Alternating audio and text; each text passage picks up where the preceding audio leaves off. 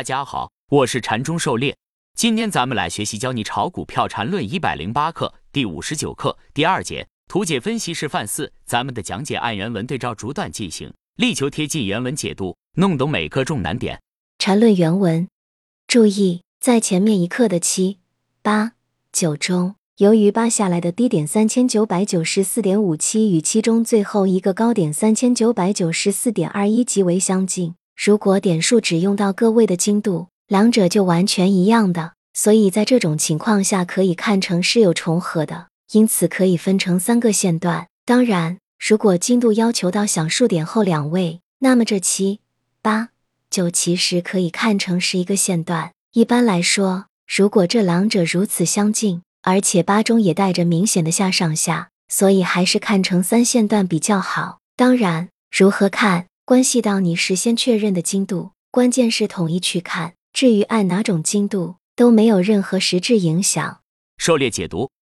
禅师前期定义线段，只要有三段重合，并且线段破坏线段就可以，并不要求第三段一定创新高新低。因此七八九这里按照各位精度数值是一样的，可以看成有重合的。如果按照小数点后两位，这里就不重合了。这就是精度的不同选择，可能会有部分差异，但只要选定一个精度。统一用这个精度来看，对分析不会有大的影响。同理，对于缠论比和线段的划分，也有一些存在争议的地方。比如缠论比划分时，对分型包含的限制；线段划分时，第二种破坏反向分型直接破顶破底的情况，只要选择一种固定的标准一直用下去，就不会对分析有大的影响。关键是规则的一致性。在分比分段公式中，为大家设置了一些解决争议的参数，这里不去说服一定要选择哪种标准，因为既然有争议。就各自存在一定的道理，自己选择自己的标准来设置使用就可以。这些参数说明可以参看文章《禅中狩猎禅论工具包划线选股理念说明及后续研究规划》。禅论原文，有人可能又要问，怎么总是说一分钟的图？其实看什么图并不重要，从一分钟图看起，只不过意味着这分析的基础有一个一分钟图的精度前提。在这个前提下，当然要看一分钟的图。而这不影响对大级别的分析，例如一到十九就构成一个五分钟的走势类型，而这走势最终确认并没有形成两个五分钟的中枢，所以只能算是一个盘整。而从十九开始到四十五，由于四十一低于三十二，所以这走势至少有一个五分钟的中枢，但这新的五分钟走势类型并没有最终完成。狩猎解读：为什么选择分析一分钟图？之前禅师也说过。一分钟图是大多数股票软件提供的最低周期图，在这个周期上变化比较丰富，更适合给大家讲解展示。选择的周期图越低，精度也越大。当然，也可以根据实际情况选择用五分钟图来分析。比如一些不活跃的股票，每天波动几分钱，在一分钟图上几天都画不出一笔来，这种情况直接到五分钟甚至十五分钟图上去分析就可以了。这个分析精度的选择可以自己来决定。线段一到十九构成一个扩展五分钟盘整走势，如何确认走势完美？最终还是要靠反向同级别走势来确认。正如笔的终结需要后面一笔来确认，段的终结需要新的一段来确认。走势同样，只有当反向同级别走势形成，才能确认前面一段走势完美。线段二十二到三十一形成了反向扩展五分钟走势，因此可以判定一到十九这个扩展五分钟走势的终结，两者扩展形成了更大级别的中枢，而后面二十二到三十一走势并未完成，需要其后新的向下五分钟走势来确认其终结。缠论原文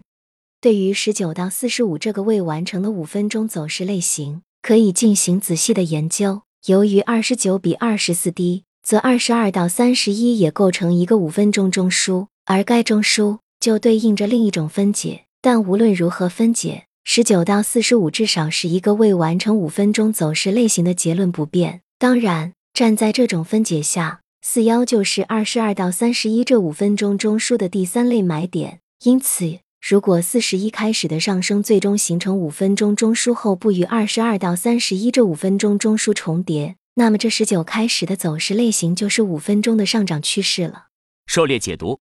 十九到四十五属于扩展五分钟盘整，下图黑色为扩展五分钟级别的次级别，也就是三段一分钟线段。四十一是下方二十二到三十一中枢的三买点，如禅师所料，四十五后面继续震荡，形成四十六到五十六新的五分钟扩展中枢，这样十九到五十八就形成了扩展五分钟上涨趋势。禅论原文由上面的分析对短线的走势就有一个明确的结论：只要关于四十二到四十五的一分钟中枢的震荡不出现第三类卖点，或者即使出现，但其后扩张的走势不触及二十二到三十一这五分钟中枢震荡区间，那么大盘的震荡就是强势的。即使最终形成三十分钟以上级别中枢，也是至少是围绕四十二到四十五的一分钟中枢发展而来，否则大盘将以二十二到三十一这五分钟中枢震荡区间为基础扩张出三十分钟级别的中枢来，相应的走势就比较弱了。而具体的操作可以按照中枢震荡的手法，根据自己操作的级别，选择相应的中枢级别进行操作。狩猎解读。四十一形成三买后向上大幅离开，四十二开始震荡，先形成四十二到四十五这个一分钟中枢，因此可以先以该中枢为参考，关注后续是否出现这个中枢的第三类卖点。只要不出现三卖，至少维持震荡；即便出现三卖，也大概率和三十八到四十一中枢形成扩展，同样可以形成扩展五分钟中枢。只要不跌回二十二到三十一这个中枢，就会形成扩展五分钟上涨趋势。后面实际情况就是围绕四十二到四十五中枢震荡。如下图所示，即使震荡有所减弱，高低点在不断降低，但始终没有形成三脉，最终震荡形成扩展五分钟中枢后拉出新高。如果大盘强势，就会围绕四十二到四十五这里先形成扩展五分钟中枢，再形成标准五分钟中枢，基于此可以形成更大级别的三十分钟中枢。但如果这里走弱，向下与前面的二十二到三十一扩展五分钟中枢重合，再次扩展升级，就形成更大级别的三十分钟中枢，那就显得弱了。会将原本一到十九扩展五分钟盘整下跌转变为更大级别的三十分钟盘整下跌，